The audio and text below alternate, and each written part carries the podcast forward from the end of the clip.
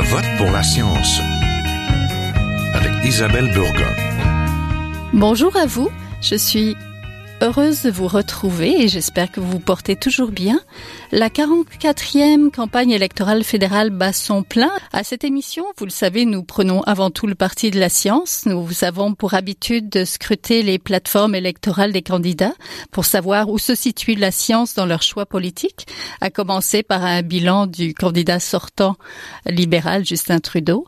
C'est le temps de parler de changement climatique, des enjeux environnementaux et énergétiques, mais aussi de la gestion de la crise sanitaire au Canada, sans oublier les Premières Nations, entre justice climatique et santé. Nous allons parler également de la campagne Vote Science, un vote pour la science de l'organisme Evidence for Democracy. Cette initiative interpelle les candidats politiques et leurs partis sur les enjeux scientifiques et l'importance des décisions basées sur la science. Pourquoi la science est si importante dans les élections en cours J'en parle avec mes invités. Restez là.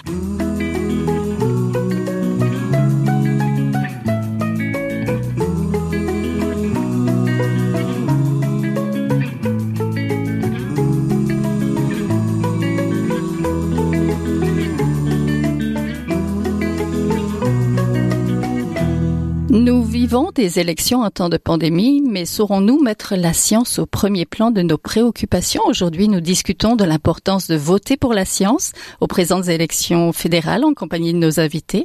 Nous sommes en compagnie de Anne Coy Trin. Vous êtes doctorant en physique théorique à l'Université de McGill. Vous êtes président aussi de Dialogue Sciences et Politique. C'est un organisme à but non lucratif qui porte la voix des étudiants dans les instances décisionnelles sur les enjeux scientifiques et la recherche c'est bien ça? Oui. Bonjour. Bonjour. On est aussi en compagnie de Rachel Maxwell, la directrice exécutive d'Evidence for Democracy. Ça, c'est un organisme qui est à l'origine de la campagne dont on va parler, qui s'appelle Vote Science. Bonjour. Bonjour, bonjour.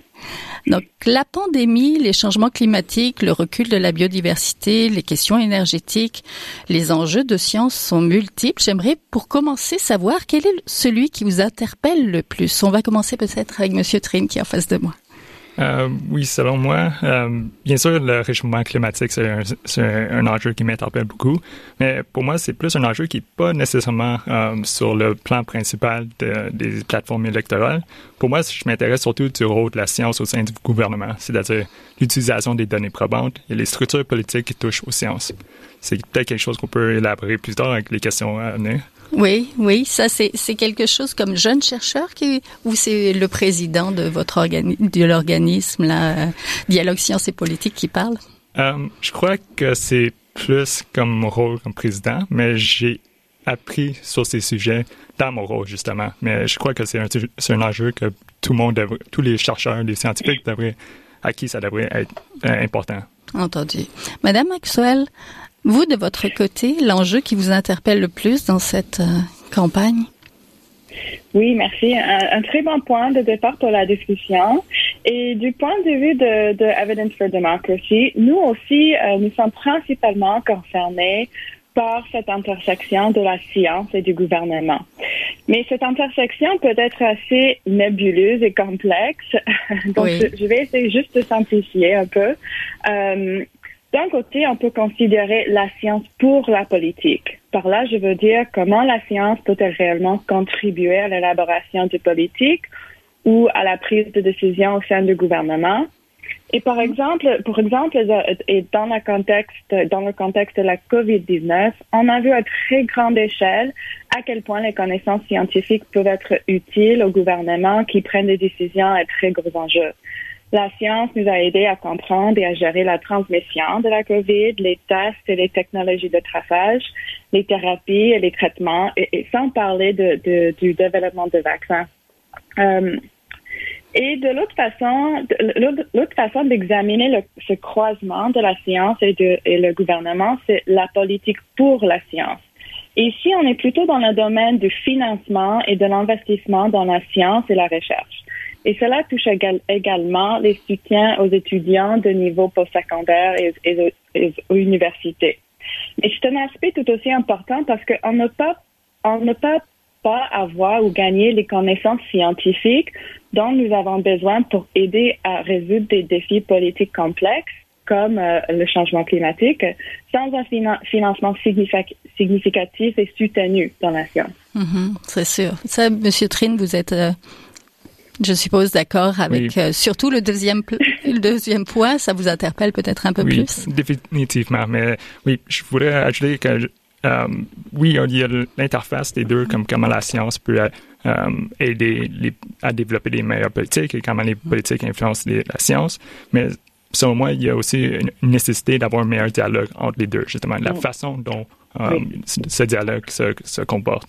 Donc, pour moi, justement, c'est pourquoi l'enracinement de la science et de la recherche au sein du gouvernement et au sein des instances euh, politiques, c'est vraiment l'enjeu qui est le plus important pour moi. Entendu. Donc, quel est le bilan, tous les deux, que vous faites du candidat sortant, donc le candidat libéral Justin Trudeau en commençant peut-être par sa gestion de la crise sanitaire ou son bilan énergétique, je ne sais pas. Est-ce que ou de sa transparence, par exemple, Madame Maxwell? Oui, euh, bah, je, je, vais peut-être faire un bilan de, de, de M. Trudeau sur le bilan science. Mm-hmm.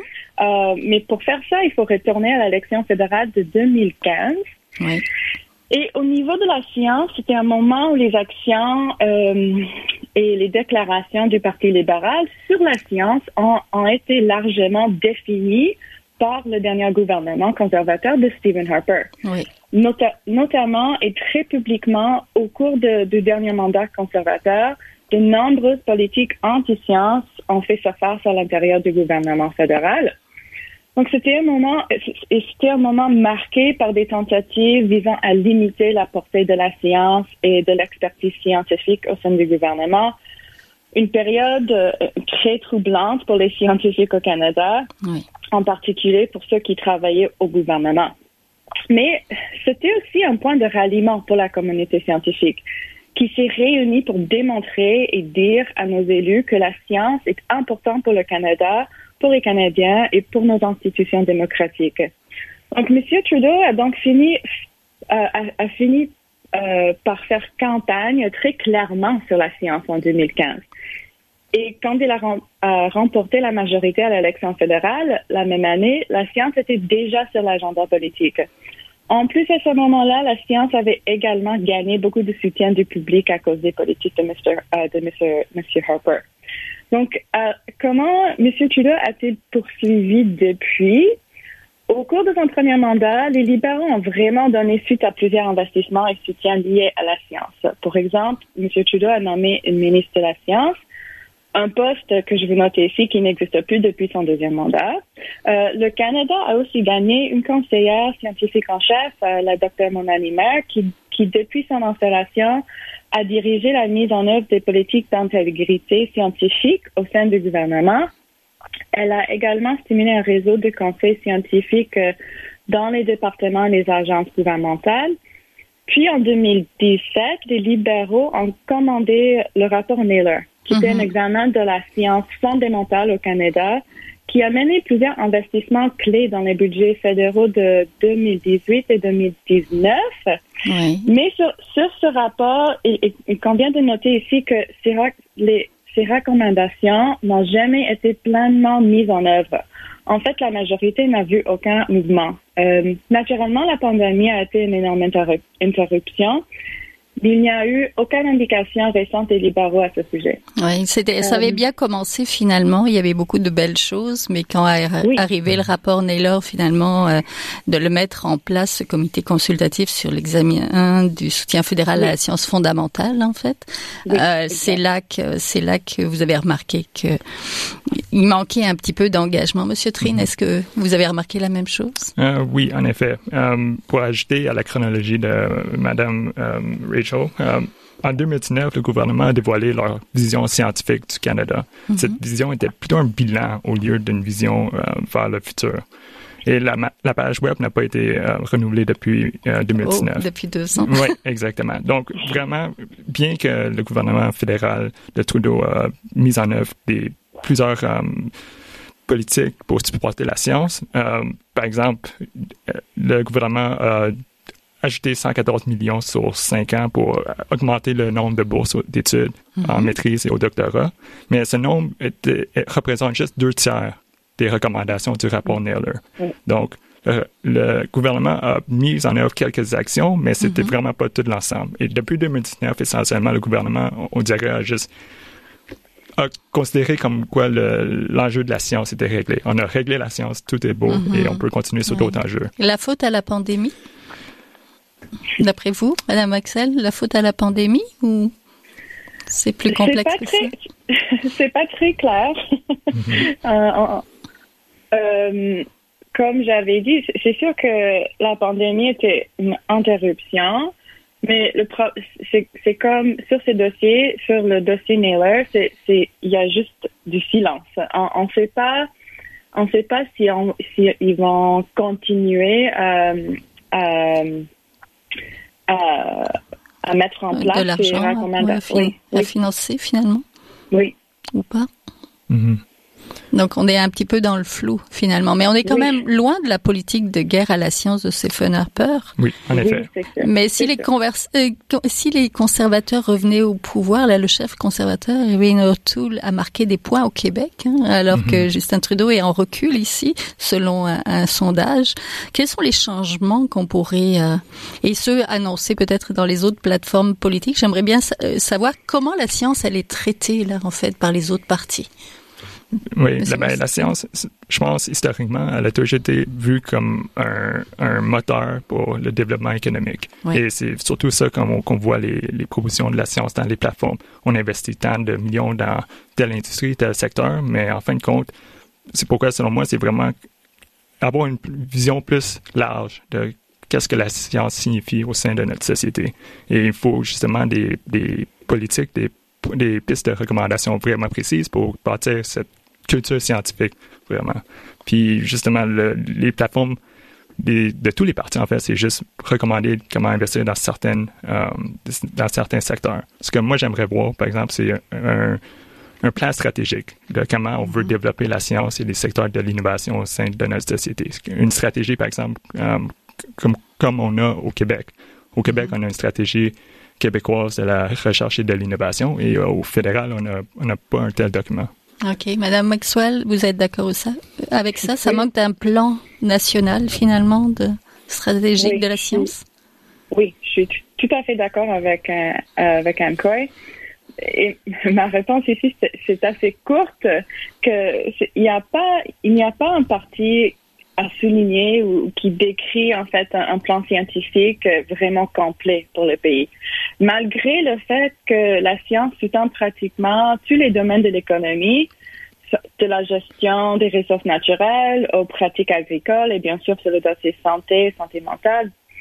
Et il existe bien sûr des références dans les plateformes à la science et à la recherche, euh, il suffit de regarder juste les, deux principaux partis en ce moment, donc les libéraux et les conservateurs. Mhm. et, ces deux partis lient la science à l'innovation dans leur plateforme, ce qui n'est pas nécessairement un problème, mais vous, pouvez donc trouver, trouver des références autour de la science et de la, et de la recherche liées au secteur de l'énergie ou la santé, euh, l'aquaculture ou, ou de la bioproduction. Le problème ici, c'est comme il y a une, incapacité persistante de voir l'ensemble du pipeline qui, commence avec la science fondamentale et mhm. qui, nous amène à l'innovation. C'est un écosystème et on ne peut parler de d'innovation sans mhm. soutenir euh, vigoureusement la recherche fondamentale, les universités, la prochaine, la prochaine génération des chercheurs, etc. Oui, ça semble être un petit peu à la pièce et surtout tourné vers l'économie. Madame Maxwell, je vais on va rester avec vous. Votre organisme vient de lancer, euh, c'est pour la deuxième fois, la campagne Vote Science. Présentez-nous cette campagne. C'est quoi son objectif pour commencer? Oui, merci. Euh, du point de vue de Evidence for, Democracy et nos partenaires dans la campagne de Vote Science, je devrais plutôt dire ici un vote pour la science, mm-hmm. euh, nous croyons qu'un indicateur d'une démocratie forte, une qui fonctionne bien, se trouve dans son soutien à la science. Pourquoi? Parce que la science et la recherche ont des impacts sur tous les Canadiens. Le progrès scientifique améliore notre santé, notre environnement, notre économie, ainsi que notre sécurité et notre bien-être. De plus, c'est un avantage pour tout le monde quand les gouvernements prennent des décisions fondées par les meilleures preuves scientifiques disponibles. Oui. Et donc, allez-y. Normalement, la, la, science attire peu d'attention pendant une élection. Ce qui n'est pas particulièrement surprenant, ce n'est que récemment que le changement climatique et les problèmes liés aux inégalités sociales et au peuple autochtone ont vraiment commencé à, apparaître dans les, dans les agendas politiques. Euh, donc, l'appel à l'action pour la campagne euh, Un vote pour la science est assez simple. Aidez-nous à envoyer le message aux candidats électoraux de tous les partis que la science est importante pour les Canadiens et que les Canadiens considèrent la science comme un élément clé de notre avenir. Euh, cette campagne a également une approche à long terme. Nous prévoyons de la sortir à chaque élection fédérale et probablement il va falloir plusieurs cycles électoraux pour attirer suffisamment euh, l'attention. Oui, les citoyens sont donc invités à participer. De quelle manière, Monsieur Trin? Mm-hmm. Euh, le site web Vote Science fournit des, un boîte à outils pour euh, outiller les scientifiques ou les citoyens à interpeller leurs candidats. Parce que oui, on veut que les citoyens. Donc, pour les citoyens, on, leur fournit les enjeux scientifiques mhm. dans lesquels qui puissent affecter, dans lesquels le gouvernement fédéral puisse euh, jouer un, rôle, mais aussi euh, comment les scientifiques peuvent interpeller leurs euh, candidats aussi, parce qu'il y a beaucoup de scientifiques qui sont, disons, un peu gênés mhm. d'entrer dans la sphère politique. Donc, nous, en tant qu'organisme plus qui représente la relève en recherche, ce qu'on peut faire, c'est représenter la voix de la relève sur ces mhm. enjeux. Pourquoi la relève est importante pour euh, euh, doit être euh, au siège pour discuter de ces enjeux. Donc, on travaille avec, par exemple, on discute avec d'autres groupes étudiants du Québec, l'Union étudiante du Québec notamment. Je, je, dois aussi remercier et pointer l'effort du FECUM aussi, qui, eux, s'engagent beaucoup avec les candidats. Donc, il y a beaucoup d'énergie au niveau de la relève pour discuter avec les candidats. Nous, ce qu'on veut faire, c'est euh, mettre à l'avant-plan euh, les enjeux scientifiques et comment euh, sensibiliser la population à ces enjeux. Oui, parce que la science et les décisions, finalement, ça a un impact sur la vie des étudiants, mm-hmm. toutes ces décisions politiques et des étudiants de sciences et les autres, là, mais aussi sur les étudiants de sciences. Oui. Au point de vue finance, mais pas que. Oui, c'est ça, mais justement, c'est pas juste le financement. C'est pas juste des bourses. Oui, c'est aussi comment travailler avec le public et comment on peut travailler ensemble comme société pour utiliser la science pour mieux euh, soutenir notre société. Oui, vivre ensemble. Madame Maxwell, pourquoi les scientifiques devraient-ils prendre une part plus active en politique? Expliquez-moi. Euh, oui, j'aime beaucoup cette, question. Euh, il y a de nombreuses raisons pour lesquelles les scientifiques devraient et, doivent jouer un rôle plus actif dans la défense de la science. Mais celle que j'aime souligner est la suivante. La science ne parle pas d'elle-même. Donc, qu'est-ce que je veux dire? Tout simplement, c'est la responsabilité de la communauté scientifique de s'assurer que sa voix est bien entendue au sein du gouvernement. Personne ne le, ne fera à sa place c'est comme ça qu'on se fait entendre au gouvernement, en frappant en frappant à la porte encore et encore et encore jusqu'à ce que vous soyez invité. La science et, la communauté scientifique ne, font pas d'exception.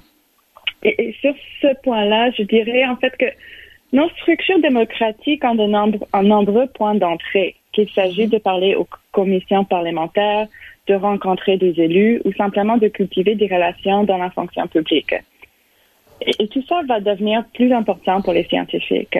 Oui, mais les scientifiques ne sont pas très à l'aise généralement mhm. avec tout ça. Non, mais Je, crois que justement le rôle de Vote Science et les organismes comme le nôtre et Evidence for Democracy, c'est justement de sensibiliser et de faire le pont entre les politiques et la mhm. science. Euh, pour moi, je voudrais encourager vos lecteurs, vos auditeurs à lire l'éditorial de Vanessa et Molly Song dans iPolitics. C'est un article en anglais euh, qui s'intitule euh, Do we have enough scientists in Parliament? Euh, avons-nous assez de scientifiques au Parlement? C'est un article publié en novembre 2019 après la dernière élection. Ce qu'on retrouve, c'est qu'environ 22% et 58% des diplômés de maîtrise et de doctorat au Canada sont liés au, domaine des STEM.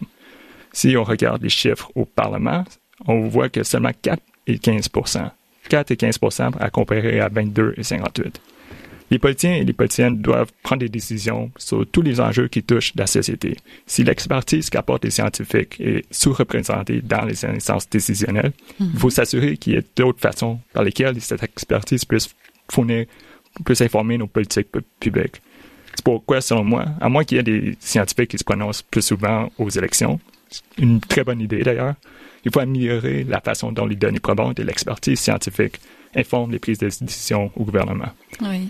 C'est sûr que les décisions prises à Ottawa affectent donc le quotidien des chercheurs et des mhm. chercheuses. On l'a vu dans, le, dans leur bureau, dans le laboratoire. On l'a vu avec Stephen Harper, justement, la censure, ce que peut faire la censure. Euh, C'était une période noire. Mais comment ils peuvent s'investir concrètement, euh, bah, à moins de monter sur aller au parti politique, puis d'embarquer dans la politique. Mhm. J'ai vu que justement le gouvernement de Trudeau, Madame Neymer, avait mis en place quelque chose que j'aime bien, c'est la visite de scientifiques au Parlement. Ça se fait, euh, il y, a, y, a, un tirage au sort, je ne sais pas mhm. exactement comment sont choisis ces scientifiques-là, mais il y a une réelle rencontre entre les, ces deux mondes-là. Madame Maxwell, est-ce que ça, c'est quelque chose que vous trouvez intéressant? Est-ce que c'est pas suffisant? Vous allez me dire peut-être. euh, non, c'est c'est bien, mais, c'est quoi exactement que vous parlez de quoi? La, visite de scientifiques au Parlement. Je crois que ça s'appelle Science Meets Parliament. Oui, ah, c'est ça. Science Meets Parliament. Oui, euh, oui ben, c'est sûr que on, va avoir, je pense, besoin de, beaucoup plus euh, de, de, ces programmes-là, qui les, les, les, les jumelles des jumelages, oui. Des, jumelages entre les élus et les scientifiques.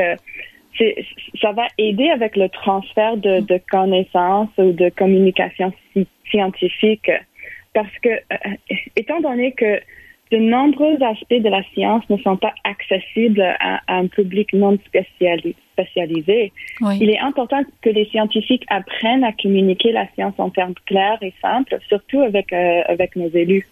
Oui, et avec la population aussi, parce qu'on on voit beaucoup de désinformation sur les réseaux sociaux, mhm. par exemple par rapport à la mhm. science, euh, par rapport à la pandémie, la crise sanitaire dans laquelle on, on est encore là.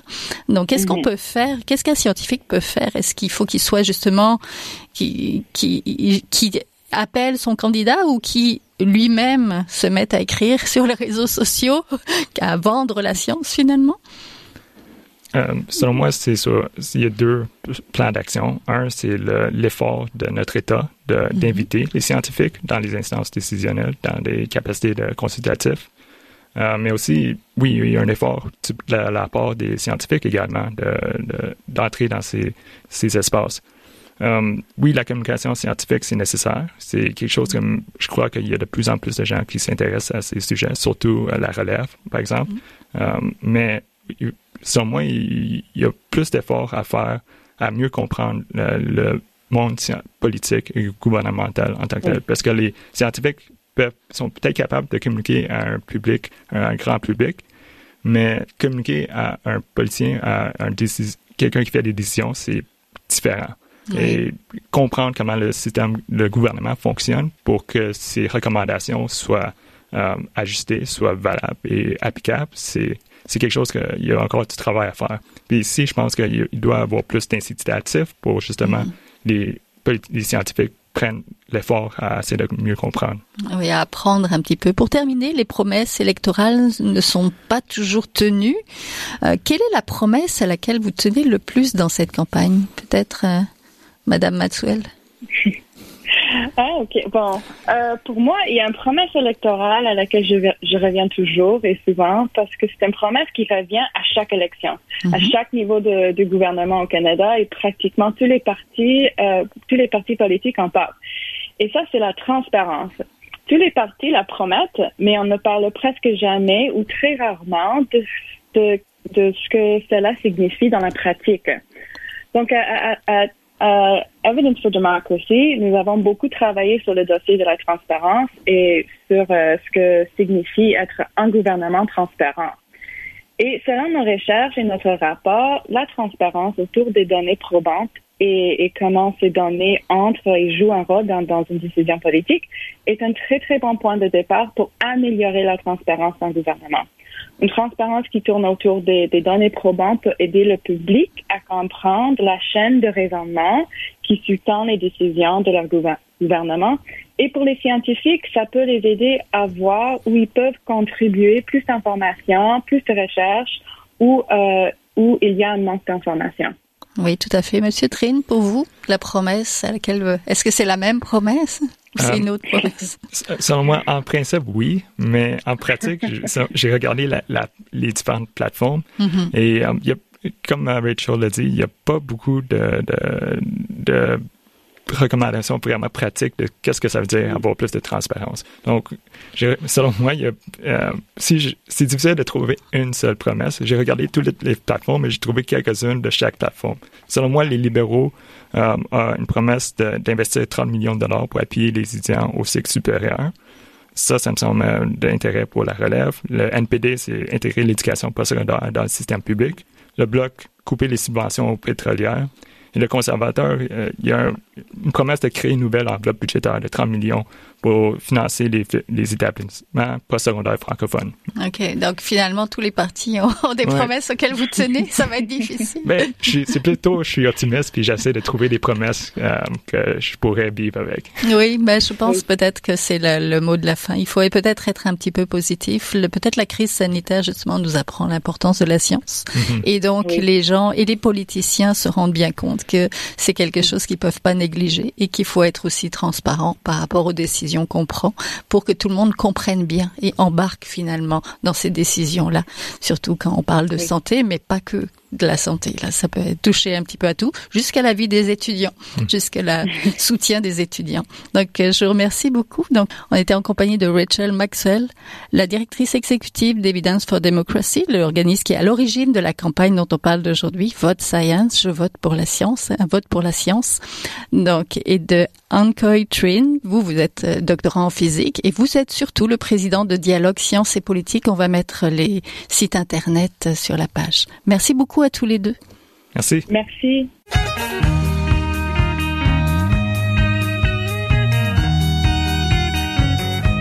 Voilà, c'est tout pour cette semaine. À la régie Daniel Fortin, à la recherche, la réalisation et au micro Isabelle Burguin. Je vote pour la science, c'est une production de l'agence Science Presse avec Radio VM.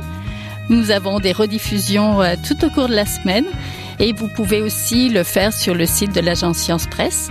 J'espère que vous avez aimé cette émission, partagez-la. En attendant, bonne semaine, portez-vous bien. Jin Jiahua est un chercheur typique de ceux pour qui les progrès de la bioinformatique ont préséance sur le sens biologique et pour qui la grosse science constitue la seule logique. On y parle de génome, de transcriptome et de spliceosome, de traductome